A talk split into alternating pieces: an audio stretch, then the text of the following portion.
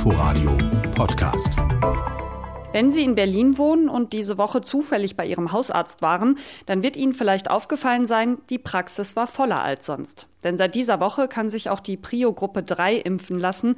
Menschen über 60 Jahre, Lehrkräfte weiterführender Schulen und Supermarktbeschäftigte zum Beispiel. Das geht mit Terminen in den Impfzentren oder eben bei den Hausärzten. Aber wie immer bei diesem Thema, nicht für alle ist schon genug Impfstoff vorhanden. Und damit herzlich willkommen zum landespolitischen Wochenrückblick der Debatte aus Berlin und Brandenburg. Mein Name ist Birgit Radatz.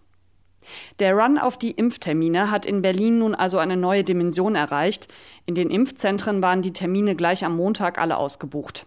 Das war schon mal so, nämlich als die Gesundheitsverwaltung ankündigte, dass sich ab sofort alle, die wollen, mit AstraZeneca impfen lassen können. Bei diesem Impfstoff droht jetzt allerdings ein Engpass für die Zweitimpfungen.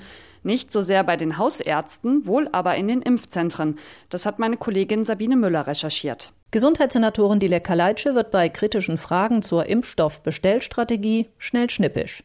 Im RBB räumte sie kürzlich ein, für die Impfzentren gäbe es nur noch, Zitat, minimale AstraZeneca-Reserven für Zweitimpfungen bei über 60-Jährigen. Unsere Impfzentren konzentrieren sich auf BioNTech und Moderna, was ja gut ist. Ich weiß nicht, was daran zu kritisieren ist. Auch wenn AstraZeneca in den Impfzentren ein Auslaufmodell ist, es sollte schon sichergestellt sein, dass genug Impfstoff für die notwendigen Zweitimpfungen vorhanden ist.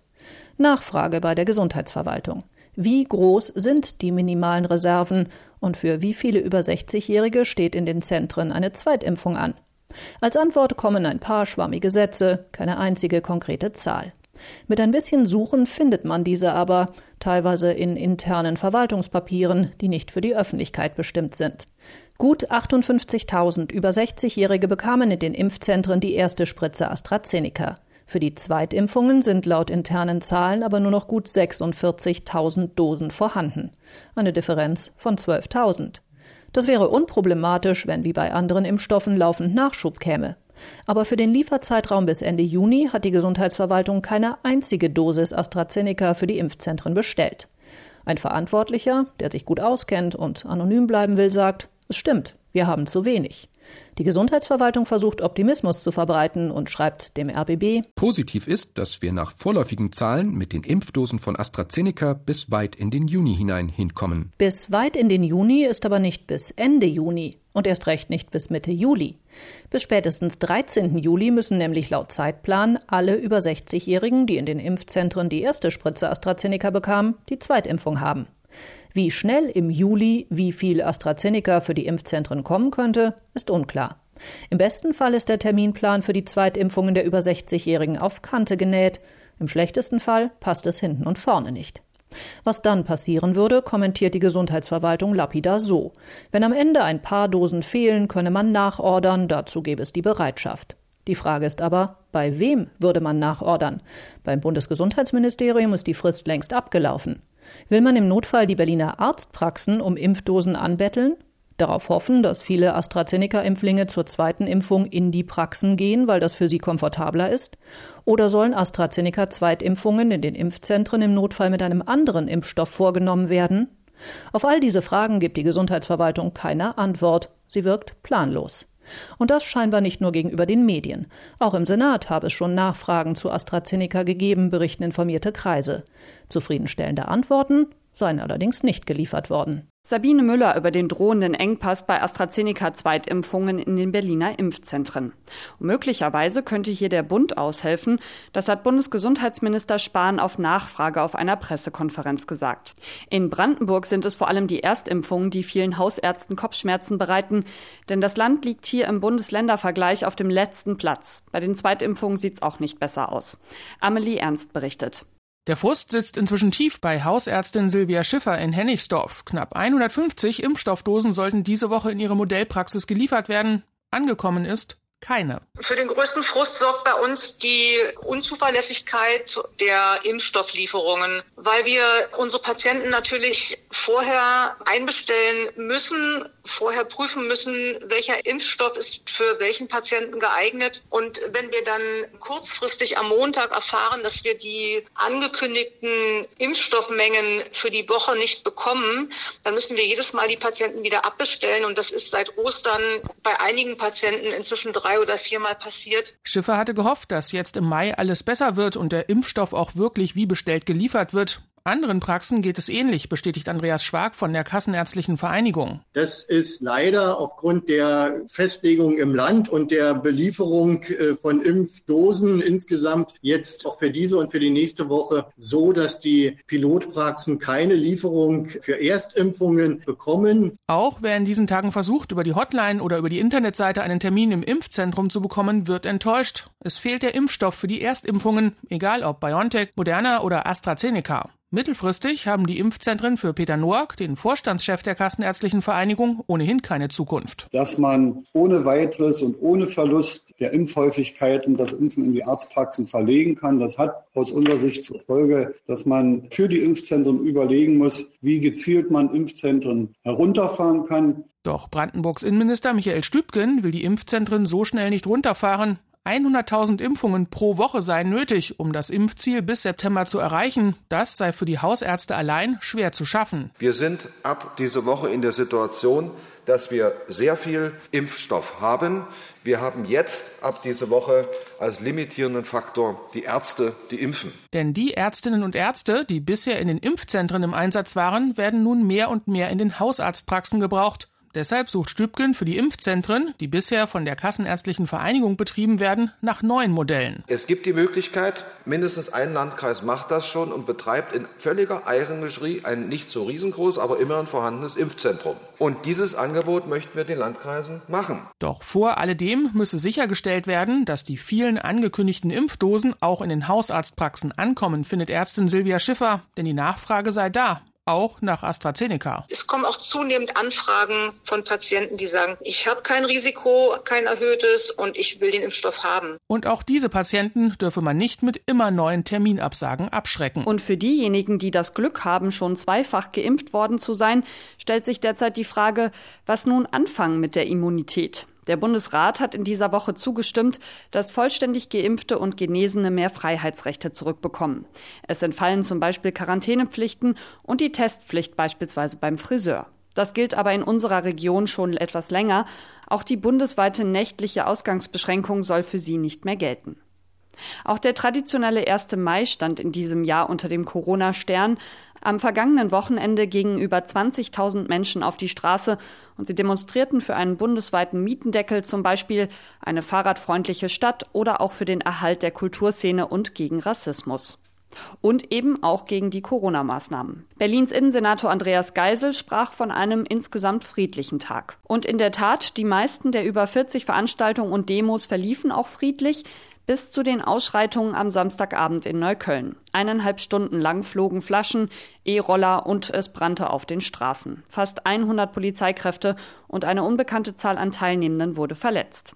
Wie es zu all dem kommen konnte, musste die Polizeiführung Anfang dieser Woche dann im Innenausschuss des Berliner Abgeordnetenhauses erklären. Kirsten Buchmann fasst die Debatte zusammen. Über 40 Demos und Veranstaltungen hatte es allein am Samstag anlässlich des 1. Mai gegeben. Im Innenausschuss interessierte man sich dann aber nur für drei von ihnen. Da war zum einen die Demo gegen die Corona-Maßnahmen in Lichtenberg. Bis zu 400 Menschen protestierten hier am Samstagmittag, teilweise ohne Maske. Polizeipräsidentin Barbara Slowik. Bereits hier haben wir konsequent Infektionsschutz umgesetzt. Für diese klare Linie, das möchte ich an der Stelle auch nochmal betonen, ist Berlin mittlerweile bundesweit bekannt, dass wir da sehr stringent vorgehen. 60 Festnahmen gab es wegen Verstößen gegen die Hygieneauflagen. Zeitgleich machten sich über 10.000 Demonstrierende mit ihren Fahrrädern auf den Weg über die Autobahn ins Villenviertel Grunewald. Die Demo bezeichnet die Polizei als friedlich, jedoch gibt es Kritik am Vorgehen der Polizei, wie Karin Schmidberger von den Grünen berichtet. Kaum war man auch von der Autobahn runter, bist du quasi nach Neukölln reingekommen und äh, im Grunde sind alle Autos ganz normal auf einen zugerast. Also ich habe da mehrere wirklich schlimme Situationen beobachtet. Wir haben wirklich Glück gehabt, dass da nichts passiert ist. Die Polizeipräsidentin verspricht hier detailliertere Begründungen für die Einsatztaktik nachzureichen. Erklärungen forderte auch Innenpolitiker Schrader von den Linken, was das Vorgehen der Polizei bei der Demonstration Demonstration in Neukölln am Abend anging. Auch hier gab es 90 Festnahmen, ebenfalls wegen Verstößen gegen das Infektionsschutzgesetz. Die Polizei hatte laut eigenen Angaben deshalb die hinteren beiden Blöcke nach kurzer Zeit von der Demo ausgeschlossen, so der leitende Polizeidirektor Stefan Katte. Sie können sicher sein, dass zu der Frage, ob wir jetzt diese Hygieneverstöße dort ahnden, ich von meinen Begleitern, aber auch aus meinem Führungsstab sehr wohl und umfassend beraten wurde. Und immer wieder natürlich der Hinweis, da muss man auch kein großer Hellseher sein, das wird aber irgendwie Stress geben. Ja, dessen ist man sich dann durchaus bewusst, bin ich mir bewusst. Der Stress, den Katte hier beschreibt, endete für gut eineinhalb Stunden in Flaschenwürfen und brennenden Bauzäunen auf der Sonnenallee. Die Polizeipräsidentin ergänzt, sie könne nicht ausschließen, dass der schwarze Block den Ausschluss von der Demo sogar absichtlich provoziert habe. Von der Opposition, zum Beispiel vom AfD-Innenpolitiker Carsten Woldeit, kommt scharfe Kritik in Richtung des Innensenators. Der hatte den ersten Maitag trotz allem als weitgehend friedlich bezeichnet. Das sieht Woldeit allerdings ganz anders. Das ist nicht weitgehend friedlich. Das ist 90 Minuten Mob und Gewalt und das muss auch so benannt werden. Sie verurteile jede Gewalt, so Polizeipräsidentin Slowik. Am Ende wurden 93 Polizeibeamtinnen und Beamte über den Tag verteilt verletzt. Aber die Polizeipräsidentin betont auch, das sei kein Vergleich zu den Ausschreitungen von vor zehn Jahren. Damals waren es viermal so viele. Kirsten Buchmann berichtete. Aber nicht nur Corona beschäftigte die Politik in dieser Woche. Wie radikal ist die AfD? Diese Frage wurde in dieser Woche gleich zweimal aufgeworfen. Zum einen wurde bekannt, dass der Berliner Landesverband vom Verfassungsschutz nun als Verdachtsfall eingestuft wird. Die Partei verschickte zwar Mails, in denen sie die Entscheidung kritisiert, dementiert hat sie die Einstufung allerdings nicht. Fast zeitgleich trat der aus Brandenburg stammende Co-Vorsitzende der AfD-Nachwuchsorganisation Junge Alternative, Marvin Neumann, aus der Partei aus. Er hatte sich wiederholt rassistisch geäußert. Darüber spreche ich mit meiner Kollegin Amelie Ernst. Neumann hatte die Führung der jungen Alternative ja erst Mitte April übernommen. Wieso denn jetzt der Rückzug aus der Partei? Naja, weil diese Personalie zumindest Teilen des AfD-Bundesvorstands dann doch zu offensichtlich extremistisch war. Vielleicht hatten genau diese Teile auch gehofft, dass es Neumann nicht oder zumindest nicht so schnell, also noch vor der Bundestagswahl, ganz nach oben schaffen würde in der jungen Alternative. Aber dann kamen eben auch noch diese ganzen klar rassistischen Aussagen in Interviews und eben auf Twitter dazu diese ganzen Sachen mit der weißen Vorherrschaft, die gut und richtig sei, mit seiner Aussage, dass es keine schwarzen Deutschen und Europäer geben könne. Auch die Heldentaten von Nazi-Offizieren waren ja in seinen Posts immer mal wieder Thema. Also die ganz klare Glorifizierung vermeintlich deutscher Kriegshelden im Zweiten Weltkrieg zum Beispiel, die also heroisch für Deutschland gestorben sind und so weiter. Und das war Teilen des AfD-Bundesvorstands dann wohl doch zu deutlich. Aber man darf eben auch nicht vergessen, auch da gibt's mehrere Vorstandsmitglieder, die das alles nicht so problematisch fanden. Ein bisschen entsteht ja der Eindruck, jetzt wo er ein Amt bekleidet, werden frühere Twitter-Aussagen zum Problem. Dabei waren die ja schon die ganze Zeit irgendwie öffentlich. Und seit Anfang 2019 wird ja auch die AfD-Jugendorganisation bereits als Verdachtsfall für extremistische Bestrebungen eingestuft. Passte Neumann dann als JA-Chef also nicht so zum offiziellen Image der AfD? Genau, zumindest nicht zu dem Bild, das man jetzt noch äh, bis zur Bundestagswahl äh, nach außen tragen möchte. Denn so zerstritten die AfD auch ist, man muss wissen, dieser mögliche Erfolg bei der Bundestagswahl, der schweißt natürlich auch zusammen. Führt übrigens dazu, ähm, dass man andere Extremisten, die vielleicht nicht an so prominenter Stelle stehen wie Marvin Neumann, dass man die auch weiter duldet, ne, oder sogar unterstützt. Nur wenn diese Leute dann eben zu provokativ oder auch zu prominent werden, dann könnte das natürlich dem Image der Partei schaden, als selbsternannte einzige Volkspartei, ne, als Partei für die Mitte der Gesellschaft. Und dann will man dem Verfassungsschutz natürlich auch nicht noch unnötig Argumente liefern für eine Beobachtung. Die wiederum könnte natürlich die äh, angepeilte Mitte der Gesellschaft natürlich auch verstören. Aber man muss eigentlich gerade hier in Brandenburg Nummer zwei Reihen dahinter gucken oder auch zum Teil auf die Wahllisten der AfD zur Bundestagswahl. Und dann findet man da auch den einen oder anderen, der ganz klar rechtsextremistische Positionen vertritt oder vertreten hat. Und diese Leute müssen da gar nichts befürchten und schon gar nicht hier im Landesverband Brandenburg. Neumann kommt aus Brandenburg. Wie hat denn die Brandenburger AfD und auch die junge Alternative hier auf Neumanns Rückzug reagiert? Ja, sehr deutlich, würde ich mal sagen. Da hat man sich nämlich sehr deutlich hinter Marvin Neumann gestellt. Da gab es zu der Personalie, also zumindest auf Führungsebene, überhaupt keine zwei Meinungen von wegen, naja, ist es wirklich der Richtige, ist er nicht doch zu extremistisch drauf? Nein, Neumann rauszudrängen, das sei eine absolute Fehlentscheidung des Bundesvorstands gewesen oder auch des Meutenlagers, wie man ja an der Stelle dann oft sagt egal äh, ob Vizelandeschefin Birgit Bessin oder auch AfD-Fraktionschef Christoph Berndt oder auch die junge Alternative hier in Brandenburg, alle stehen komplett hinter Neumann und damit natürlich auch hinter dessen rassistischen Aussagen. Da wurde nichts in Details kritisiert oder relativiert. Der AfD-Fraktionschef Hans-Christoph Berndt sagte uns unter anderem, äh, der Bundesvorstand solle sich eher um eine andere Diskussionskultur kümmern, statt Leute wie Neumann auszugrenzen. Und das Verhalten sei doch sehr alarmistisch, sagt Bernd. Da würden gute Leute beschädigt, so wie Neumann. Und der Verfassungsschutz, sagt Bernd, der würde die AfD so oder so beobachten. Und auch für die junge Alternative hier in Brandenburg und für Dennis Holoch, der war ehemals hier der Vorsitzende der jungen Alternative, ist jetzt parlamentarischer Geschäftsführer der AfD im Landtag. Auch für die ist klar, dass so engagierte Leute aus dem Parteinachwuchs diskreditiert werden. So nach dem Motto, dem Bundesvorstand liegt wohl nichts an den Jugendorganisationen wenn sie denn Neumann auf diese Weise da rausdrängen. Ja, und wie eng man mit Neumann war und ist, das zeigt sich auch daran, dass er hier im Brandenburger Landesverband weiter als sogenannter Chefideologe bezeichnet wird. Bei der jungen Alternative, da ist er weiter gefragt, da wird er also jetzt nicht plötzlich ausgegrenzt, sondern da arbeitet er weiter mit an Konzepten. Und wir haben auch erfahren, dass man ihn eigentlich in der AfD-Landtagsfraktion mit einem Posten versorgen wollte.